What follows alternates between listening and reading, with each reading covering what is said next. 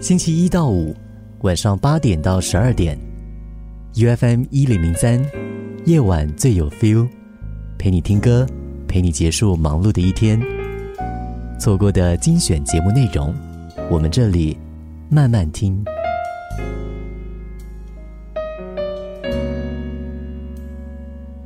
我们很小，但用力的活着。阿果。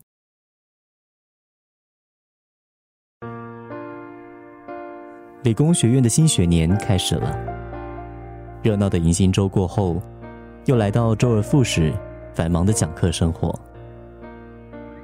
给中文系的新生上第一堂课，我突发奇想：他们十六、十七岁就做出决定，选择一头栽入人文科系，这样的年轻学子，总该怀有某种与众不同的特质吧？又或者说，我希望所有选修中文的年轻朋友都是与众不同的，不在于他们是小众，在于他们内在的宽阔宇宙。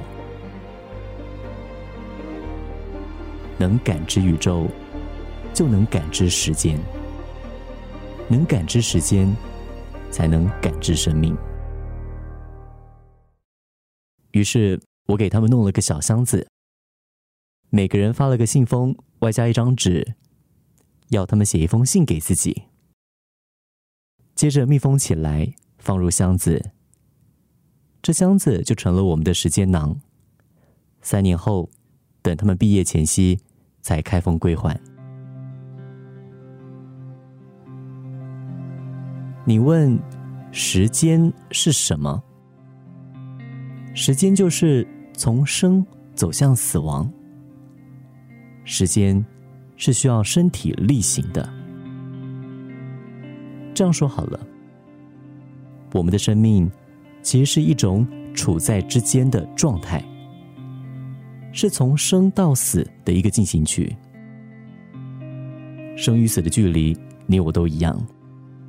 不一样的是，有些人急步匆匆，有些人信步从容，而这段之间的旅程快慢。就是时间，一旦旅程结束，时间就不重要，也不存在了。所以，无论走得快，走得慢，每一步都应该是风景，都应该用力走出来的。我们没有选择，只能好好的把这一段从生到死之间的路程给走完。想象从宇宙往下看，我们每一个人，谁不是渺小如恒河沙石？我们都只是《小时代》里的小人物。我们很小，但谁不是用力的活着？三年对这些学生来说是一个发酵期，生命都需要经得起酝酿。与发酵，才能换来有哭、有笑、有懊悔、有满足。